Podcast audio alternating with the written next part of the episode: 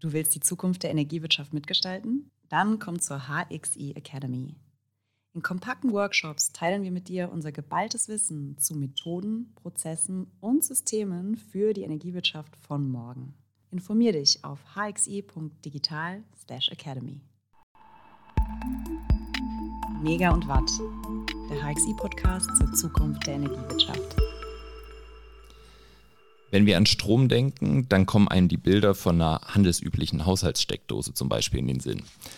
Andere, die sehen da die großen Kraftwerksbetriebe oder die Windräder und PV-Parks in ländlichen und suburbanen Räumen, die zur Erzeugung unserer Energie dienen. Aber unser Stromsystem mit all seinen verschiedenen Komponenten würde nicht funktionieren, wenn dahinter keine stabilen Stromnetze stehen. Sie sind es, die den Strom mal über kürzere und mal über längere Distanzen vom Erzeuger zum Verbraucher bringen. Diese Infrastrukturen sind es, die uns Strom an die verschiedensten geografischen Bereiche befördern. Und immer steht im Kern dieser Infrastruktur die Gesellschaft und der Mensch mit ihren steigenden Energiebedarfen. Immer wieder kommt daher auch der Ruf nach einem weiteren Ausbau genau dieser Infrastrukturen auf den Plan. Mein heutiger Studiogast beschäftigt sich mit diesen Themen schon rund um Infrastrukturen schon fast genauso lange, wie der Moderator dieses Podcasts alt ist. fast 25 Jahre. Und äh, er hat auch schon ein Buch darüber geschrieben, ähm, was 2019 auf den Markt kommt und heißt Alles im Fluss, die Lebensader unserer Gesellschaft, Geschichte und Zukunft der Infrastruktur. Ich bin sehr gespannt auf unser Gespräch heute und freue mich, dass er heute hier ist bei uns im Podcast. Herzlich willkommen bei Mega und Watt, Herr Professor Dr. van Lack. Hallo, Herr Meischner. Herr Lack, ähm, Sie beschäftigen sich ja viel mit dem Thema Infrastruktur und haben darüber auch geforscht. Wie würden Sie jetzt jemanden Außenstehenden den Begriff Infrastrukturen erklären? Ja, dieser Begriff hat was Abweisendes. Er ist so ein Terminus technicus der Behördensprache. Und äh, das hat auch seinen Sinn. Er ist, glaube ich, ähm, äh, also eingeführt worden in den 60er Jahren. Er kam eigentlich aus dem Französischen, äh, war dann in der Sprache der NATO und in der Entwicklungshilfe und ist dann seit den 60er Jahren zu einem der erfolgreichsten Begriffe der Verwaltungssprache geworden. Und äh, er kennzeichnet eigentlich etwas, was ganz zentral ist für die Gesellschaft, nämlich all das, was uns allen gehört und ähm, was wir alle brauchen, um unseren Alltag zu bewältigen und um kreativ zu sein und um, um zur Arbeit zu kommen und äh, Energien zu nutzen, äh, äh, unsere Daseinsvorsorge zu bestreiten, wie das früher mal geheißen hat. Also noch vorher hat man das öffentliche Arbeiten genannt im 19. Jahrhundert, als alles aufgebaut wurde, die Straßen, die Eisenbahnen, die Stromnetze, äh, die Wasserversorgung, Entsorgung. Ähm, das alles ist damit äh, gekennzeichnet worden, gelabelt, würde man heute sagen. Und ähm, interessanterweise ist seit den 60er Jahren auch zu beobachten, dass eigentlich immer mehr Dinge der Gesellschaft als Infrastruktur gelabelt werden und damit ähm, verbunden ist immer die Vorstellung, dafür gibt es A, Experten, die sich darum kümmern und äh, B, man darf erwarten, dass das unterschiedslos und immer zur Verfügung steht und funktioniert. Mhm. Und äh, deshalb ist bis heute in der Politikersprache immer von Infrastruktur zur Rede. Äh, die, die Rede von äh, ganz linken bis ganz rechten Parteien sind sich alle in diesem einen Punkt einig, es muss immer mehr Infrastruktur geben. Das ist ganz auffällig für den Historikern, aber natürlich auch Gegenstand der, äh, der Verwunderung und der Befragung. Das, äh, wie kann das sein, dass es da so einen Bereich gibt, der so unterschiedslos positiv eigentlich konnotiert ist? Also, insofern Infrastruktur, damit werden heute auch Sachen der sozialen Infrastruktur wie Kindergärten äh, oder, oder, oder öffentliche Bäder oder sowas äh, umfasst, aber auch kulturelle Infrastruktur, ähm, soziale Einrichtungen. Und ähm, wann immer man von Infrastruktur spricht, soll eigentlich damit gemeint sein, äh, der, irgendwie muss der Staat sich darum kümmern. Das ist die Aufgabe zentraler äh, Einrichtungen oder wenn es eben privatwirtschaftlich organisiert ist, dann soll es auf jeden Fall allen Menschen zur Verfügung stehen. Mhm. Also einen sehr hohen Stellenwert, was Infrastrukturen angeht, was unser Zusammenleben auch angeht, wie, was ich daraus höre. Also wenn sie nicht funktionieren, dann ähm, sieht es schlecht aus. Äh, wenn sie funktionieren, ist niemand da, der groß klatscht, weil äh, es wird als Gott gegeben oder als vorausgesetzt, dass das funktioniert. Ich betätige den Lichtschalter hier zum Beispiel in unseren Räumlichkeiten und erwarte, dass dann die Glühbirne leuchtet. Na, das ist genau die Paradoxie, die da drin steckt. Ähm, also dieser glatte Oberflächenbegriff Infrastruktur signalisiert auch, ähm, dass man sich eigentlich keine Gedanken darüber machen soll oder will. Denn Infrastrukturen, so könnte man es auf den Punkt bringen, uns entlasten von allen möglichen Arbeiten und Aufgaben, für die man in früheren Schichten der Geschichte sehr viel Zeit und Aufmerksamkeit hat verwenden müssen.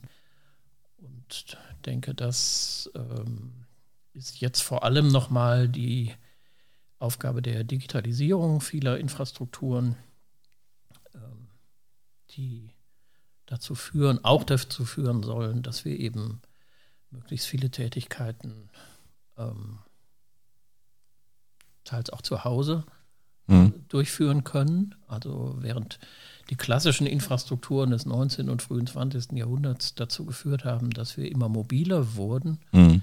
äh, und die, die, Räume immer schneller überwinden konnten, äh, führt die digitale Infrastruktur ja umgekehrt dazu, dass wir eigentlich die Räume immer weniger äh, beachten müssen, denn wir sind ja so oder so online. Wir brauchen halt nur einen Anschluss Mhm. Der muss natürlich möglichst gut sein äh, in unserer Vorstellung. Und dann ähm, können wir auch an allem teilhaben. Und das ist auch nochmal ganz zentral. Infrastruktur erlaubt Teilhabe, Partizipation an Versorgung und Entsorgung, aber auch an kulturellen Tätigkeiten, an politischer Partizipation mhm. und so weiter. Insofern steht Infrastruktur eigentlich auch für das Netzwerk, äh, in das wir modernen Menschen heute alle eingebunden sind, notwendigerweise eingebunden sind, wenn wir irgendwie ähm, uns beteiligen wollen am, am, am, Leben einer Gemeinschaft und einer Gesellschaft. Und ähm, von da aus ähm, ergibt sich die ungeheure Bedeutung von Infrastrukturen, die man gar nicht überschätzen kann, denn wir können nicht mehr ohne. Ja. Ähm, und wir sind auch sehr zugerichtet in unserem Alltagsleben darauf, Infrastrukturen zu bedienen oder von ihnen gesteuert, geführt zu werden. Wir, wir, wir pflegen uns gewissermaßen in die Fahrpläne ein und äh, in die Verfügbarkeiten, die, äh, die es gibt. Und das ist für einen Historiker natürlich ein ganz fantastisches Thema im Grunde, ähm, wie ich schon eben vor einigen Jahren fand und es jetzt glücklicherweise immer mehr Historiker und auch Sozialwissenschaftler finden. Das ist gerade ein Thema, was boomt in der Forschung, gerade bei jungen Leuten und das völlig zu Recht, weil darin natürlich die Frage steckt, wie ist eigentlich unsere vernetzte Gesellschaft entstanden? Das sind ja alles Punkte, die Sie auch in Ihrem Buch ähm, ähm, ansprechen und, und darstellen. Und äh, Sie sind ja auch äh, oder gehen in verschiedene Bereiche der Infrastruktur ein. Also Sie haben es ja eben schon gesagt, Sie gehen auf den Verkehr ein, auf Wasser, auf Strom. Und da bin ich natürlich äh, gleich ein bisschen äh, hellhörig geworden. So, ah, Strom, Energienetze, interessant, ja. Ähm, wenn Sie jetzt das mal so zusammenfassen müssten, ähm, sticht da irgendwie oder gibt es da Besonderheiten, wenn man sich den Stromsektor anguckt mit seiner infrastrukturellen Begebenheit, auch aus einem geschichtlichen Kontext? Ja, die Stromnetze entstehen seit dem ausgehenden 19. Jahrhundert. Die gehören gewissermaßen zur zweiten oder dritten Welle der Infrastrukturisierung. Die erste ist, ist äh, sind eher, eher Verkehrsnetze, ähm, Straßen, Eisenbahnen, Kanalbauten, äh, also Dinge, mit denen man gewissermaßen Räume erschlossen hat und aneinander gebunden hat.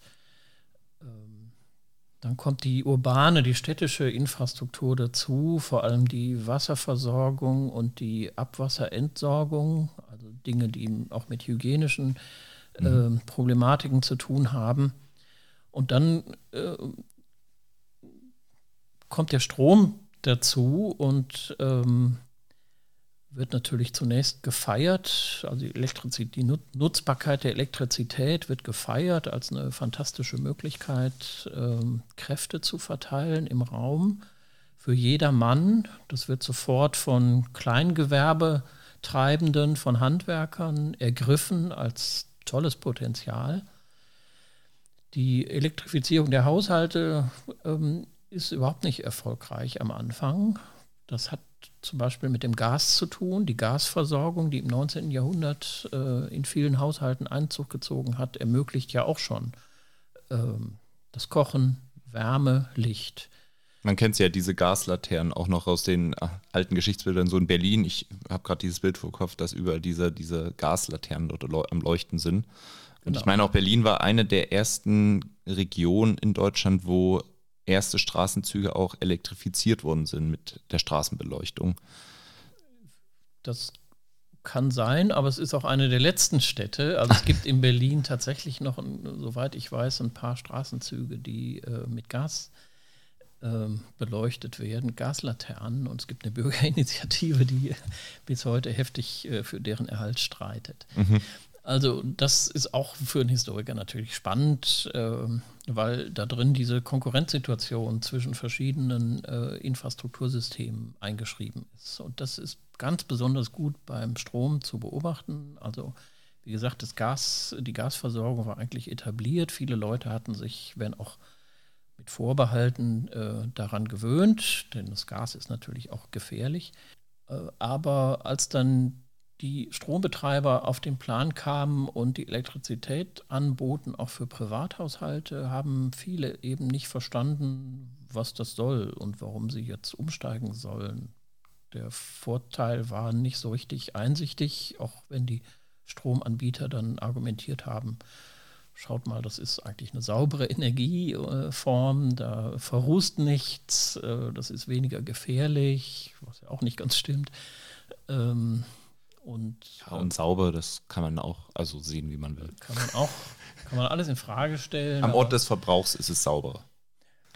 Und dann gibt es Untersuchungen, die gezeigt haben, dass ähm, der Schlüssel zum Erfolg gewesen ist, dass man die Hausfrauen lange bearbeitet hat und überzeugt hat, dass es für sie nutzbringend ist, elektrische Geräte zu nutzen, mhm. Endgeräte.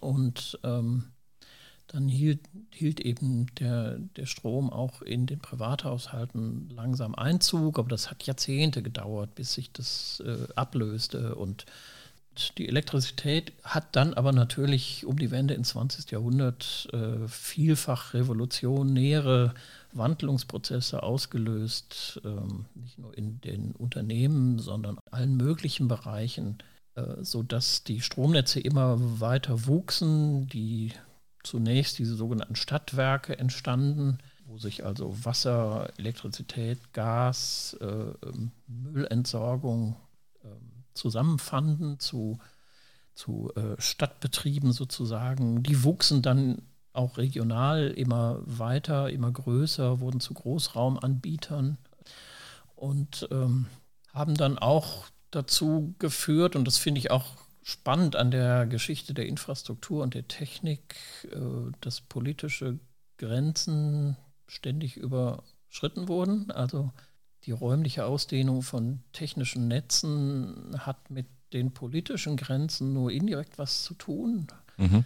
äh, sondern man kann sehr schön zeigen, dass äh, eigentlich im 19. Jahrhundert schon Großnetzwerke europaweit geplant worden sind und dann in die Wende des 19. Jahrhunderts, wo es ja äh, auch das, das, Zeitalter des Imperialismus und des Kolonialismus war, fing man dann an, auch weltweit zu planen. Also ist das jetzt ähm, sozusagen aus Ihrer Sicht keine überraschende Entwicklung, wenn man jetzt sich den Strommarkt betrachtet und dort der Plan eines großen europäischen Stromnetzes ähm, geplant und ja auch schon teilweise realisiert wird, das ist nur eine logische Weiterentwicklung von Dingen, die es schon früher gab. Na, ich würde sagen, es gibt verschiedene Denkungsarten, die da eine Rolle spielen. immer bei Infrastrukturen gibt es verschiedene Interessen, die miteinander ausgehandelt werden müssen. Würde man aus einer reinen Logik der Ingenieure her argumentieren, dann sähen die Infrastrukturnetze heute anders aus. Die wären stark am Fluchtpunkt der Effizienz orientiert. Und da spielen politische Grenzen in der Regel eine untergeordnete Rolle, mhm. sondern da denkt man in äh, Kategorien des, des, des, Ausgleichs, der Versorgung, der Auslastung von, von technischen äh, Systemen. Und insofern ist schon im 19. Jahrhundert viel darüber nachgedacht worden, dass man äh, Orte des, der Produktion und Orte des Bedarfs, der Abnahme viel stärker miteinander nach logischen, nach Effizienzkriterien verbindet. Da haben natürlich dann die Politiker und auch die Militärs immer was dagegen gehabt. Denn wenn man über eine nationale Grenze oder äh, was auch immer hinaus äh, Stromabhängigkeiten schafft, dann ist das im Konfliktfall, im Kriegsfall äh, natürlich verheerend. Äh, und das ist ja auch dann in der Kriegsführung des 20. Jahrhunderts eine zentrale Strategie geworden, dass man als allererstes versucht, an die Infrastrukturnetze des Gegners heranzukommen und die zu kappen. Mhm. Und gewissermaßen die Achillesfersen zu durchtrennen äh, beim, beim, beim anderen oder sie in die eigene Verfügungsgewalt zu bekommen.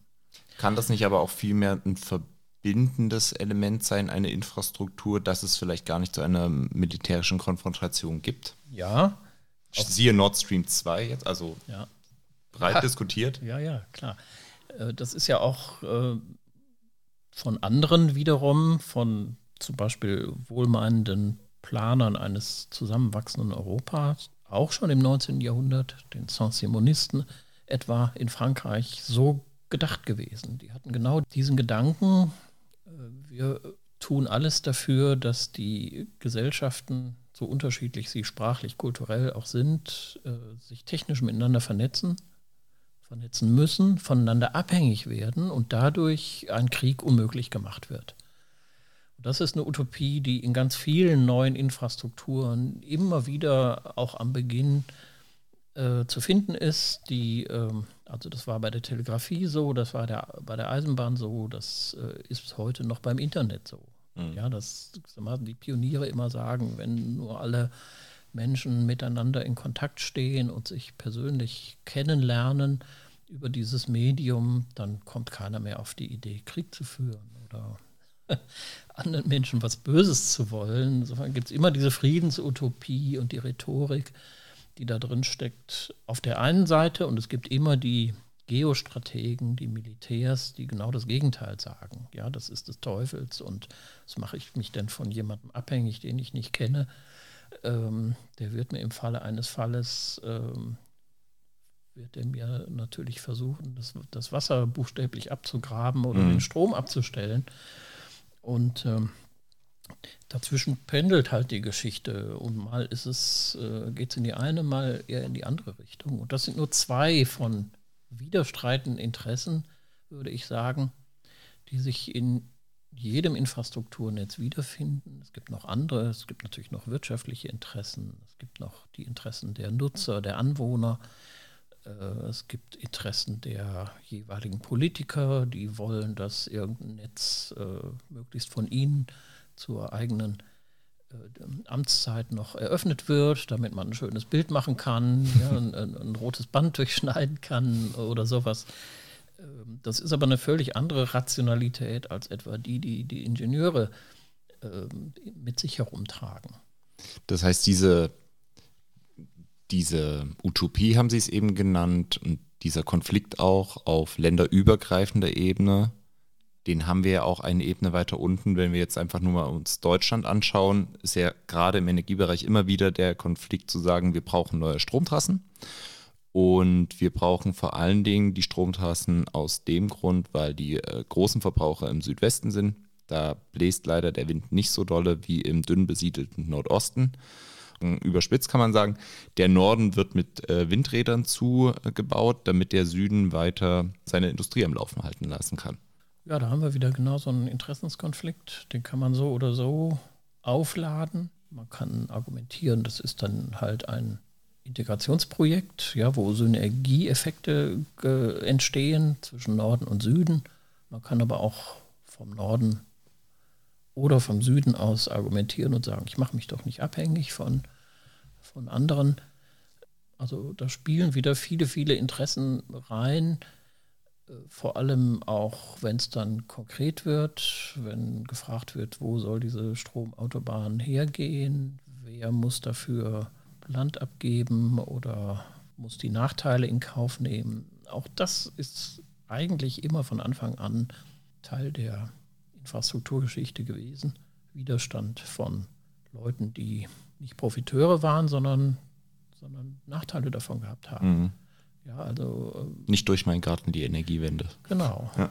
Genau. Die, die NIMBYs, äh, not in my backyard, ähm, sagt man dazu. Und das ähm, ist heute umso drängender, als natürlich die Bürger, kurz gesagt, heute alle ihre Rechtsschutzversicherung haben und auch gelernt haben, wie man sich gegen den Staat oder große Unternehmen wehrt, weil heute Infrastrukturprozesse und Implementierungen unendlich viel komplizierter sind als früher, mhm.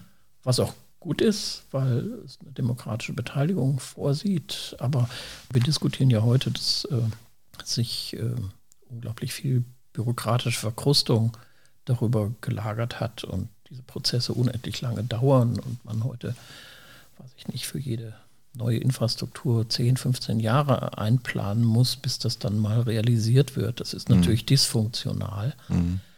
Äh, bei allem Zugeständnis, dass äh, so etwas von Anfang an natürlich mit Bürgerbeteiligung geplant werden muss und mit ähm, Äußerungs- und Einspruchsmöglichkeiten. Das ist, das ist ganz klar, aber das ist halt eine Frage, wie man das effizient organisiert. Wie würden Sie denn aus Ihrer Sicht die, ähm, den zunehmenden Ausbau auch von Infrastrukturen beurteilen? Also ich habe zum Beispiel mal gelesen, das ist jetzt kein Strombeispiel, aber es wird ja um den zunehmenden Verkehr auf deutschen Autobahnen entgegenzuwirken, werden immer mehr Autobahn- und Straßenkilometer gebaut.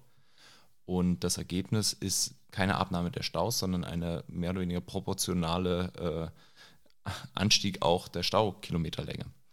Wie würden Sie diesen zunehmenden Ausbau von Infrastrukturen bewerten? Ambivalent.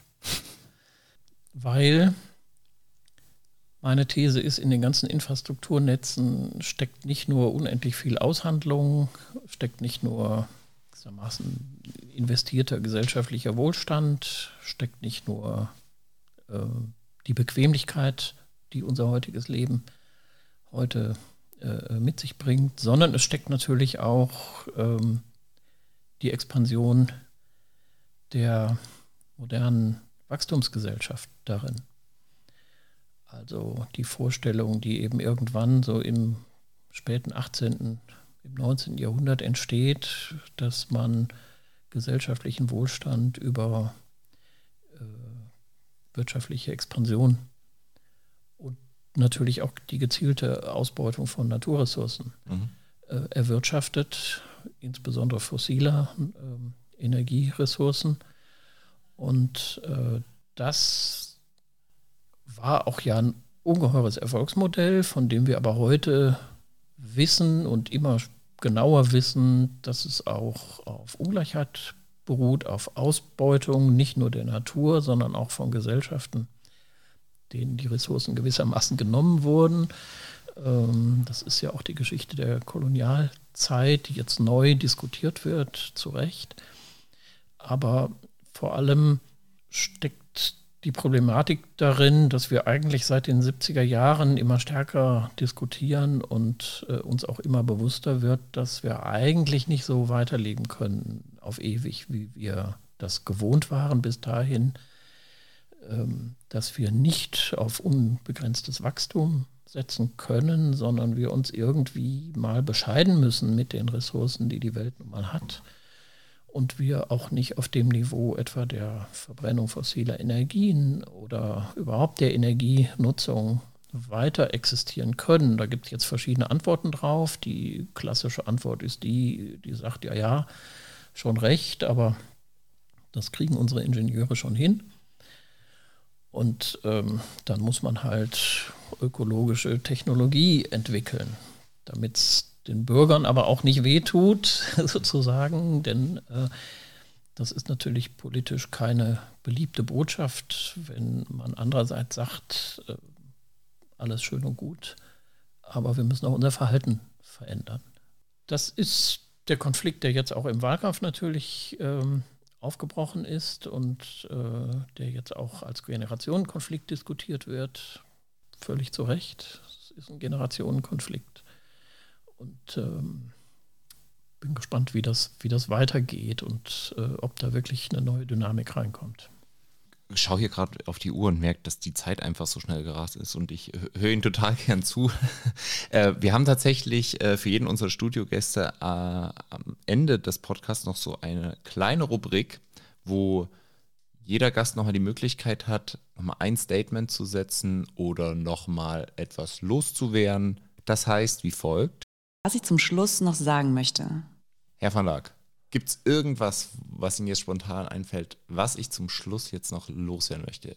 Also eine der, der, der großen, ich meine, ich bin ja Historiker der, der, der, der jüngeren Epochen, der Moderne, wenn man so will. Und für mich zeigt sich die Dialektik der Moderne genau in diesem Energiebereich. Also im Strom steckt das eigentlich drin.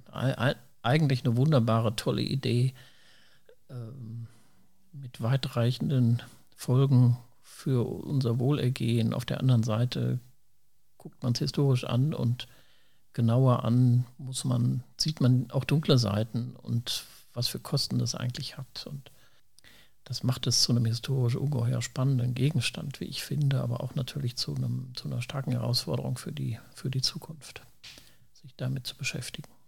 Dann äh, bleibt mir nur noch zu sagen, vielen herzlichen Dank, dass Sie heute hier waren, Herr Professor van Laak. Und ähm, alles Gute und viel Erfolg für Ihre weitere Forschung zum Thema Infrastrukturen. War mir eine Freude. Danke. Dank. Mega und Watt, der HXI-Podcast zur Zukunft der Energiewirtschaft.